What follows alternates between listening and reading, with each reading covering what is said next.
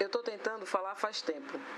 É que engasgou tudo, o preço de tudo, a palavra, o vento. Até respirar, que tenso. E eu tô tentando falar faz tempo. Mas é que foi tanto contratempo, dias de sufocamento e já faz tempo que eu quero falar. Mas deixei a palavra morfar.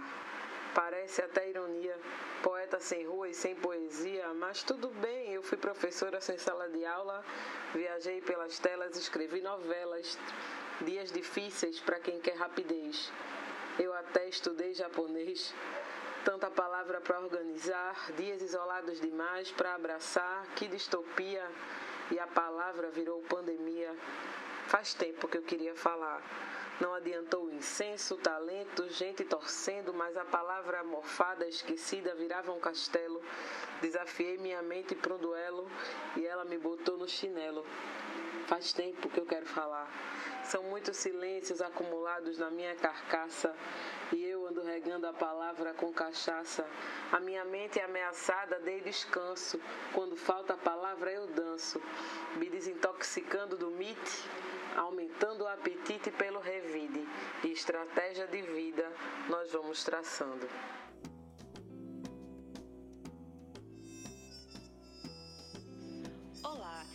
Sou Renata Santana e estarei ao lado de Raíza Hanna e Fred Caju para apresentar a primeira temporada do Rasgo do Tempo, o seu podcast de literatura, teoria e edição, produzido pela editora Castanha Mecânica.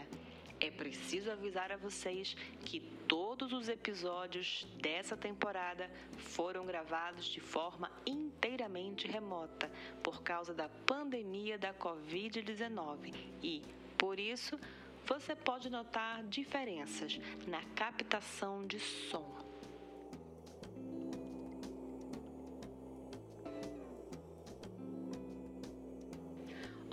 Gente bonita! Hoje, o Rasgo do Tempo tem a proposta de investigar a literatura em espaços urbanos e periféricos. E logo para iniciar esse aperto, Raíza Hanna chega com o prefácio, nos mostrando as teorias literárias acerca do assunto. E para isso, convida Camilo Santana para ajudar nessa empreitada. Em seguida, temos o miolo, o bloco que fica no meinho do nosso programa. E você vai escutar minha voz de novo. Eu, Renata Santana, chego entrevistando Patrícia Naia, que contará mais a respeito do seu livro, o O Punho Fechado no Fio da Navalha, que, aliás, é o livro da vez a ser explorado sobre sua feitura durante o Colofão, o bloco com o nosso editor Fred Caju. Então chega bem pertinho que vamos começar.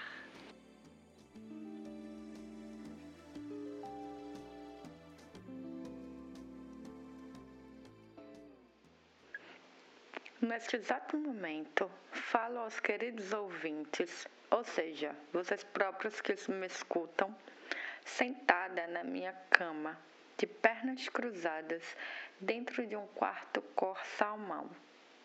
Bem dizer, três quartos dessa parede, que agora pouso minhas costas, é de um salmão mais escuro, puxado para um rosa coral, enquanto seu único terço acima está pintado num salmão clássico. Acima da minha cabeça estão alguns quadros, sendo em sua maioria abstratos e com cores vívidas. A parede que me encosto está na diagonal da janela de Jatobá, pintada em verniz transparente, recurso usado para dar destaque à madeira.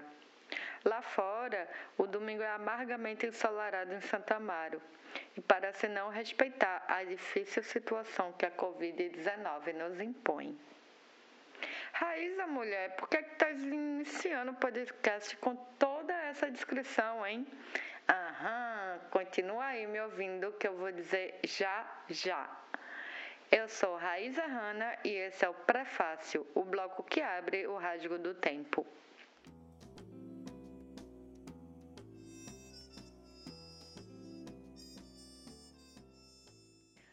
Você já percebeu que as paisagens e espaços escritos em uma obra literária são de uma importância gigante para situar a leitora ou leitor no contexto em que a personagem ou as personagens estão inseridas? O que seria de Elizabeth Bennet sem os campos esverdeados da Inglaterra do século XIX? Ou da cadela baleia sem a terra de solo seco do sertão nordestino? Os espaços a que personagens são inseridos servem como um trilho para que a ação da obra literária passe e siga sua direção ou direções. Nos estudos literários, há uma linha de pesquisa específica que vem estudando esses espaços dentro da literatura. Na obra de Gaston Bachelard, intitulada A Poética do Espaço, ele nomeia este tipo de estudo de toponálise que seria o estudo do espaço em dada obra literária. Esse espaço, no entanto, é aquele que se apresenta segundo a subjetividade ou as subjetividades das personagens ou vozes poéticas presentes no texto. No artigo Espaço e Literatura Introdução à Toponálise, de Osíris Borges Filhos da Universidade Federal do Triângulo Mineiro, o espaço na obra literária pode ter funções como a de caracterizar personagens, situando-as no contexto socioeconômico, psicológico ou geográfico em que vivem, ou influenciar personagens e sofrer ou propiciar suas ações, ou ainda estabelecer contraste entre essas personagens. Segundo o autor, é possível também fazer um paralelo entre o espaço e o enredo do texto literário poético, uma vez que se coloque a realidade como parâmetro de comparação em seu enredo. Mesmo que toda obra literária, por mais fiel à realidade que seja, será sempre uma obra ficcional. Nesse sentido, ele classifica esses espaços como podendo ser realistas, imaginativos e fantasistas. Ainda quanto à própria topografia literária, o professor lembra que é possível perceber um espaço macro e micro dentro da obra, bem como cenários, naturezas, paisagens, ambientes e territórios. Essa última categoria de análise, aliás, a de território, tem sido bastante explorada na literatura contemporânea, em especial nas literaturas de identidades ou ainda de subjetividades dissidentes, aquelas como as literaturas de autorias negras, lésbicas, gays, de mulheres, entre várias outras. A partir do conceito dado pelo próprio Osíris Borges Filho, o território entra como uma categoria possível de análise de relações de poder e de disputas e contestações de posses ou ocupações. Nesse sentido, o estudo do espaço na literatura também tem enveredado para outros e novos caminhos, como, por exemplo, de enxergar o corpo como um território, que muitas vezes, por ter sido colonizado, permanece apossado por outros, que não a própria subjetividade pertencente a este corpo. Em parte do poema Para este País, de Luby Prats, ela diz: Para este país eu traria meu corpo para este país, eu traria todas essas coisas e mais, mas não me permitiram malas. O espaço era pequeno demais. Aquele navio poderia afundar. Aquele avião poderia partir-se com o peso que tem uma vida. A poeta então coloca seu corpo como um terreno ou terreiro de sua subjetividade, mas escancara esse corpo como não pertencendo a si própria, e sim aos donos do corpo que a trouxeram para este país, em processo colonizador, onde seu corpo foi usado apenas como ferramenta de trabalho diante da escravidão dos corpos negros. Enfim, que não nos deixemos esgotar o tema. Chamo agora nosso convidado do dia, que abordará mais a respeito da literatura em espaços urbânicos e periféricos, Wilke Camilo. Wilke graduou-se em Letras pela Universidade Federal Rural de Pernambuco. É mestrando em Teoria da Literatura pelo Programa de Pós-Graduação em Letras da Universidade Federal de Pernambuco. Dedica-se a estudar memória, sobretudo como ela atua na construção e significação das cidades na literatura, compondo o grupo de pesquisa Espaços Construídos, Cartografias Imaginadas, traçados e imagens das cidades na literatura latino-americana. Vamos ouvi-lo.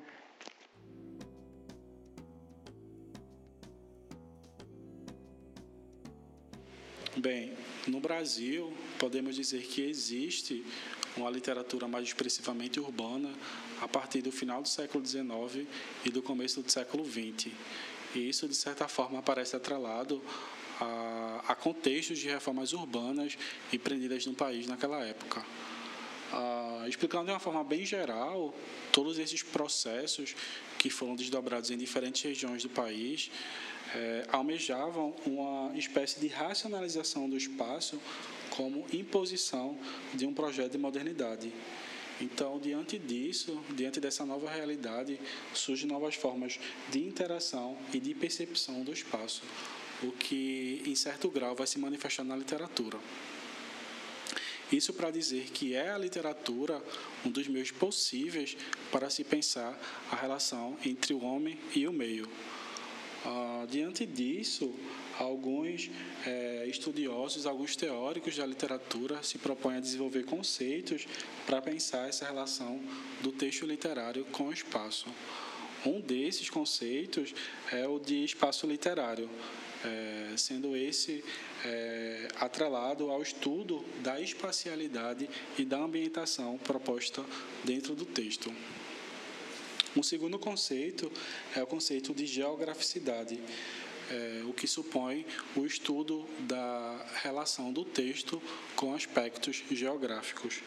E um terceiro e último conceito é, é, o conceito de paisagem poética, sendo esse mais relacionado aos estudos filosóficos da literatura.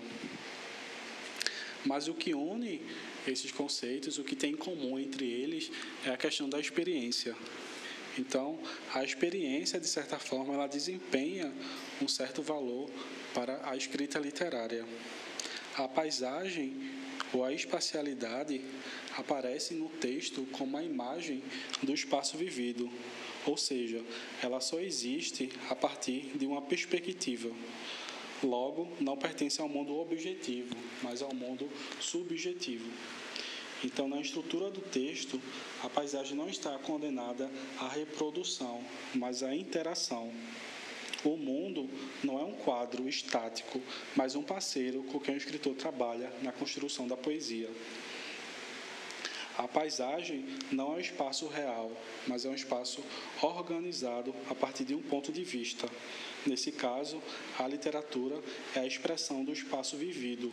Ela se apoia nas circunstâncias do presente, mesmo que seja para negar esse presente. Destacado o caráter subjetivo da paisagem ou da espacialidade, existe na literatura brasileira um número considerável de obras que representam essa relação do texto com o espaço. Pensando em um, um, contexto mais contemporâneo, um dos textos que poderiam figurar essa relação é o Quarto de Despejo, Diário de uma Favelada, de Carolina Maria de Jesus, publicado pela primeira vez no Brasil em 1960. A leitura do diário ficcional que tem Carolina como personagem principal, uma catadora de material reciclável que vive na favela do Canedé, em São Paulo, sugere que habitar é uma ação perpassada por diferentes jogos de poder e de desigualdade. Ah, e caminhando a questão para, para uma vertente mais histórica, é, o livro ele foi escrito e publicado em um momento que o Brasil passava por grandes transformações urbanas, o que supõe uma luta constante pelo território.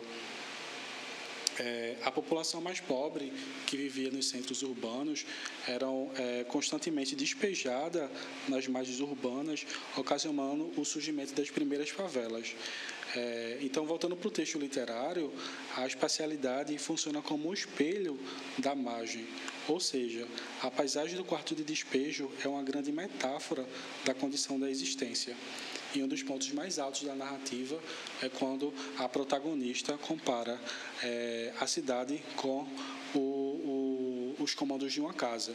Então, se na sua lógica o, a sala de visitas é o palácio e a sala de jantar é a prefeitura, a favela seria o quarto de despejo, onde se joga tudo é, desprovido de utilidade. Em uma direção parecida, o livro O Punho Fechado no Fio da Navalha, de Patrícia Naia, é, é um segundo exemplo dessa relação entre a, o texto e o espaço. A navalha, nesse caso, serve como metáfora para a cidade, e o cortar proporcionado pelo seu fio representa a marca da experiência. A ambientação, assim como em Carolina Maria de Jesus, é fruto da experiência de um corpo que atravessa o espaço. À medida que caminha, experimenta, pensa e escreve a cidade, o eu subjetivo se torna a própria paisagem. Naya come, respira e vomita a cidade ao mesmo, ao mesmo instante que é sugada pela experiência. A cidade, nesse caso, é seu estado de espírito, e as paisagens poéticas oferecidas por seus poemas são frutos de experiências, ideias, sensações, de amores e de desilusões, de alegria e de tristeza. Então, a título de considerações do que foi colocado, é possível pensar que qualquer ambiente só é possível de figurar uma espacialidade literária a partir do momento que é percebido e experimentado. Ou seja, quando isso acontece, há uma espacialização do sujeito e a atmosfera do espaço aparece associada às condições e sensações de um eu subjetivo. A paisagem ou a espacialidade inerente à estrutura do texto reflete a um só tempo a face do escritor ou do poeta e o movimento proporcionado pela escrita, de modo que o leitor, nesse caso, não é apenas um decodificador, mas o recriador de uma expressão. Por fim, falar da paisagem ou de uma espacialidade no texto literário significa que a criação literária tem alguma coisa a ver com o visível e, em certa medida, com o invisível, e mais ainda com a experiência sensível. O espaço, nesse caso, é, é portanto, fruto circunstancial de um tempo histórico.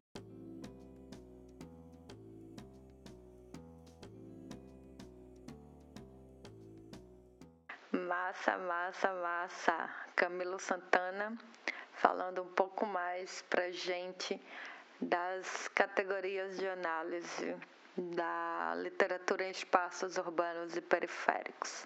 E pegando essa pontinha aí do final dele, que já trouxe um pouco do Punho Fechado no Fio da Navalha, livro de Patrícia Naia, eu vou me despedindo e vou chamando o miolo o bloco do meinho do Rasgo do Tempo, com Renata Santana, que vai entrevistar Patrícia Naia, a autora do Punho Fechado no Fio da Navalha. Então é isso, gente. Um beijo em todos e a gente se vê no próximo episódio, hein?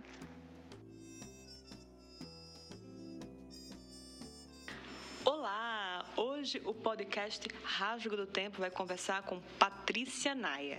Ela que nasceu em São Paulo em 1989, mas mora em Recife há mais de duas décadas. É graduanda em Letras pela Universidade Federal de Pernambuco, professora de língua portuguesa, poeta, oficineira, escritora, DJ, produtora cultural e também atua no coletivo Islã das Minas, Pernambuco. Patrícia Naia, você tem um trabalho marcado pela vocalização dos versos e o trabalho à frente do Islã das Minas, Pernambuco. Como foi que antes de frequentar o sarau, antes do Islã acontecer para você, você percebeu que, poxa, eu acho que isso aqui que eu estou fazendo tá legal, isso aqui é literatura? Bem, eu comecei a escrever ainda muito jovem, tinha em torno de 13 para 14 anos, né? E a percepção de que aquilo que eu produzia e os textos que eu escrevia eram literatura só se construiu de fato muitos anos depois. Foi um processo longo de autoconhecimento, de compreensão, de estudo, de autoanálise das produções, de quais eram meus objetivos, meus propósitos, de conversas com outras pessoas, né? Para que de fato eu conseguisse me enxergar como poeta e compreender é, a minha produção literária, me compreender autora, me compreender produtora de uma literatura. Até então eu nunca havia conseguido sonhar com a possibilidade de ter a literatura como norte, porque nessa fase o que eu conhecia de literatura e dentro do meu entendimento havia uma uma reserva né, dessa arte para uma determinada casta da sociedade. Eu não sei dizer, nem lembro exatamente o ponto nodal desse reconhecimento, né? o ponto de partida, na verdade, desse, desse conhecimento, desse reconhecimento. Mas hoje eu consigo analisar que foi um processo longo, um processo de muitos avanços e recuos, porém que resultou numa concepção atual sobre mim, sobre o meu trabalho, muito sólida e muito consistente. Sobre o seu livro, O Punho Fechado no Fio da Navalha, conta um pouco do processo de escrita dele. O punho fechado no fio da navalha é uma das coisas mais lindas que já fiz e já vivi. Vivi cada parte do livro, eu vivi cada poema. É, o livro é uma publicação de 2017 e é uma coletânea de alguns poemas que eu vinha produzindo ao longo de um ou dois anos, mais ou menos isso. O livro é extremamente pessoal e hoje eu não tenho nenhum problema em assumir e confessar isso. Como já disse, eu vivi de fato cada poema. O livro foi escrito em camas, em ruas, em bares. Tem muito de mim, de Recife, do cotidiano da cidade. Tem muito do que eu percebo nas entrelinhas, tem muito do que eu sinto dos olhares. É um livro de muitos atravessamentos. E todo o processo é, foi muito afetuoso, desde a minha curadoria com os poemas até a, o dia da publicação. Né? A Castanha Mecânica foi um lugar de muito acolhimento na pessoa de Fred Caju. Naya, como você vê o mercado editorial em Pernambuco hoje? Antes de publicar com a Castanha Mecânica, você já tinha tido experiência com outras editoras? Já tinha participado de editais e seleções? Como você vê tanto as políticas culturais para o livro, para o autor, para o artista, como também a recepção a esse artista quando ele procura editoras aqui no estado? Bem, eu me afastei um pouco do mercado editorial para estudar e tocar outros projetos, mas hoje o que eu consigo perceber é que nós estamos vivendo essa mudança, essa desburocratização do livro de uma maneira paulatina, mas porém muito forte, muito impactante. A gente já tem em Recife muitas mulheres poetas que tem essa autonomia né, de produzir seus zines, de produzir seu livro.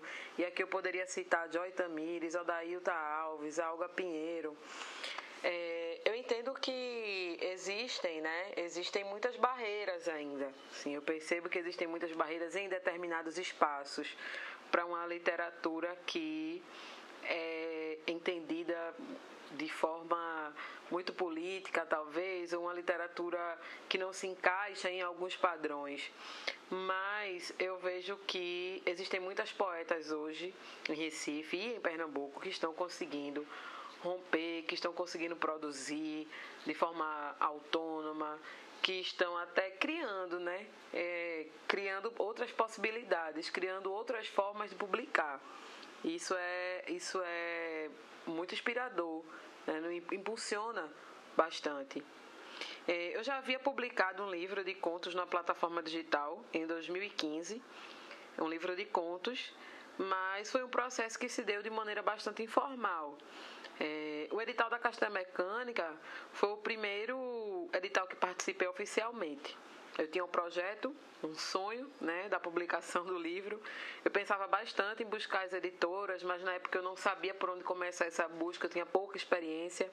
Além disso, pensando no contexto que eu vivia, eu achava ainda que era algo muito distante. No campo das minhas ideias, uma editora ter interesse no meu trabalho era algo que no mínimo se resumia a um sonho de fato. Né? Então, quando o edital da Castanha Mecânica surgiu, eu estava no processo de ampliar essas ideias e foi um momento extremamente oportuno. Fala um pouco também sobre a recepção de O Punho Fechado no Fio da Navalha. Quais foram as trocas que você teve com os leitores, com as leitoras?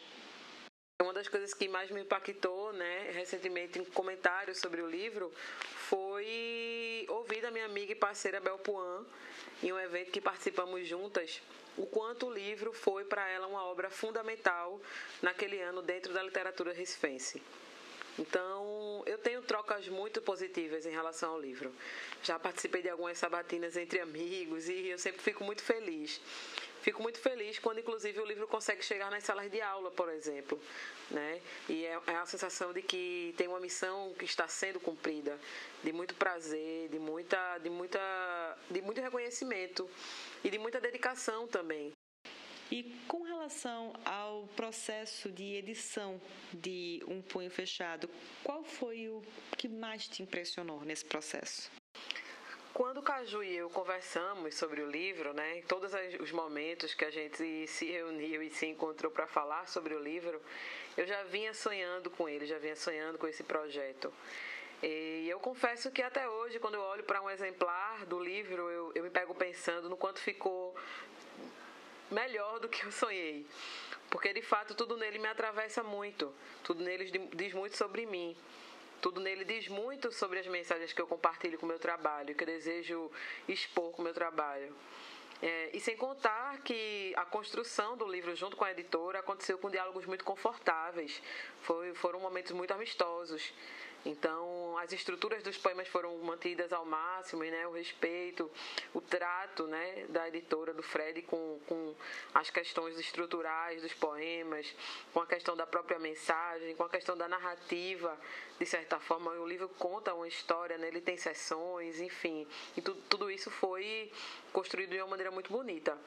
E o fato de ser um livro cartuneiro diz muito também sobre como é importante para mim e sobre o quanto eu valorizo é, o que eu já chamei de a desburocratização do processo né, da publicação. Então, o livro ele, ele tem um projeto gráfico incrível, assim. Sou muito suspeita para falar, mas eu acho incrível e a recepção, as pessoas sempre falam isso também, né, que é algo muito novo, é algo diferente. Muitas pessoas que não conheciam a forma cartuneira de publicar é, se impactaram assim com, com o projeto do livro e é o que eu gosto muito eu acho uma, uma grande brincadeira e que deixa ali a sua mensagem que, que deixa também a minha mensagem e eu acredito que deixa também a mensagem da editora e esse agora é o momento mais perigoso do nosso podcast. É o momento em que você indica um livro ou uma leitura. Patrícia Naia, o que é que a gente está perdendo tempo se a gente não tiver lido ainda? Fala pra gente. Nossa, eu tenho lido bastante coisa ultimamente, mas um dos livros mais recentes que não finalizei ainda, mas que já tem me impactado muito, que já tem me trazido muitas mensagens, que já tem me trazido outros olhares, é A Dívida Impagável, da Denise Ferreira da Silva. É um livro extremamente forte, apesar de complexo, mas que tem me tocado profundamente.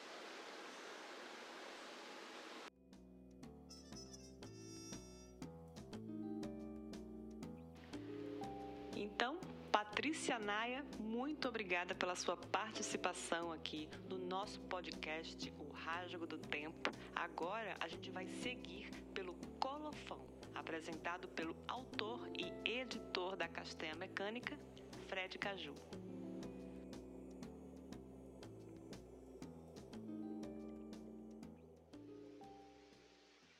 Olha quem chegou! E para o colofão deste rasgo do tempo sobre espaços urbanos e periféricos, é com muita alegria que falarei do livro O Punho Fechado no Fio da Navalha, de Patrícia Naia. Não escondo contentamento em falar desse livro, que tem um carinho imenso por ter editado ele.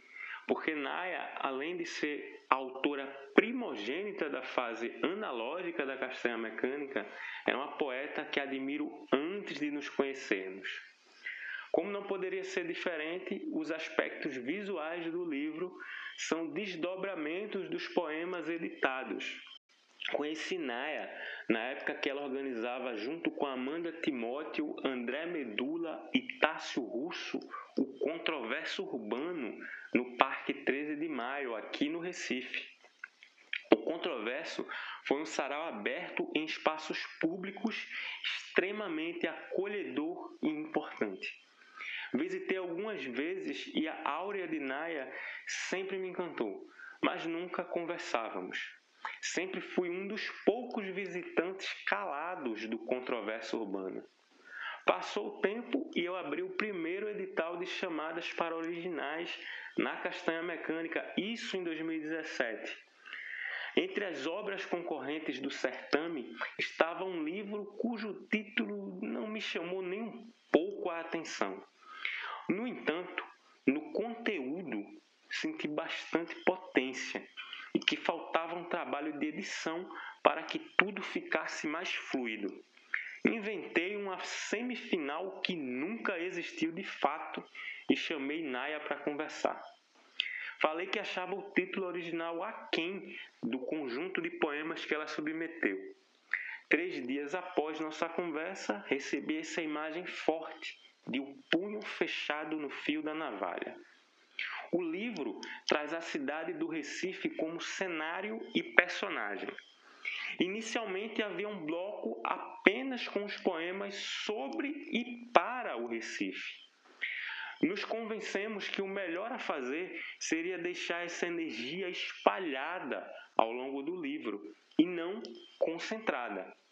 O fator urbano foi fundamental para a construção do projeto gráfico, sobretudo para a capa adotamos uma identidade cartoneira e os papelões reciclados serviram de suporte para uma arte tipográfica em stencil aplicadas em tinta spray de grafitagem.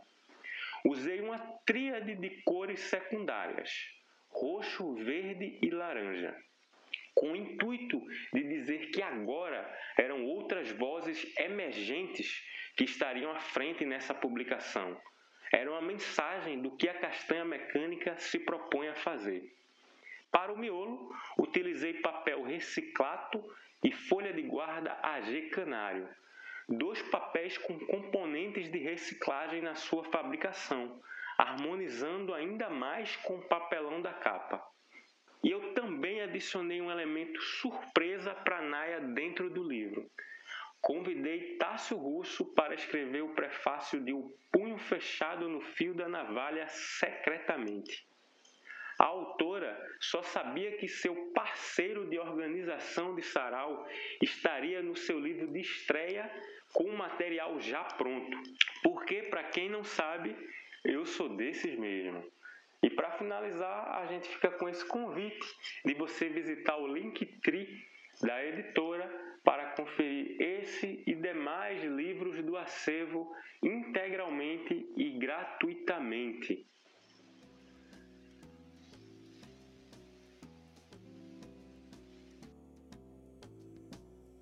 Nem acabou e eu já estou com saudade de vocês. Não acabou, mas já está acabando, todo mundo sabe. Mais uma vez, prazer dividir microfones com Raíza e Renata. Como vocês sabem, nossas gravações são remotas, mas ainda assim é tudo bem juntinho. O próximo programa será o último da nossa primeira temporada do Rasgo do Tempo, edição fora do circuito metropolitano. Fiquem à vontade para espalhar o podcast pelas redes e para falar bem ou mal da gente. Bom, é isso. Programa que vem tem mais. Muito obrigado. Abraçaço.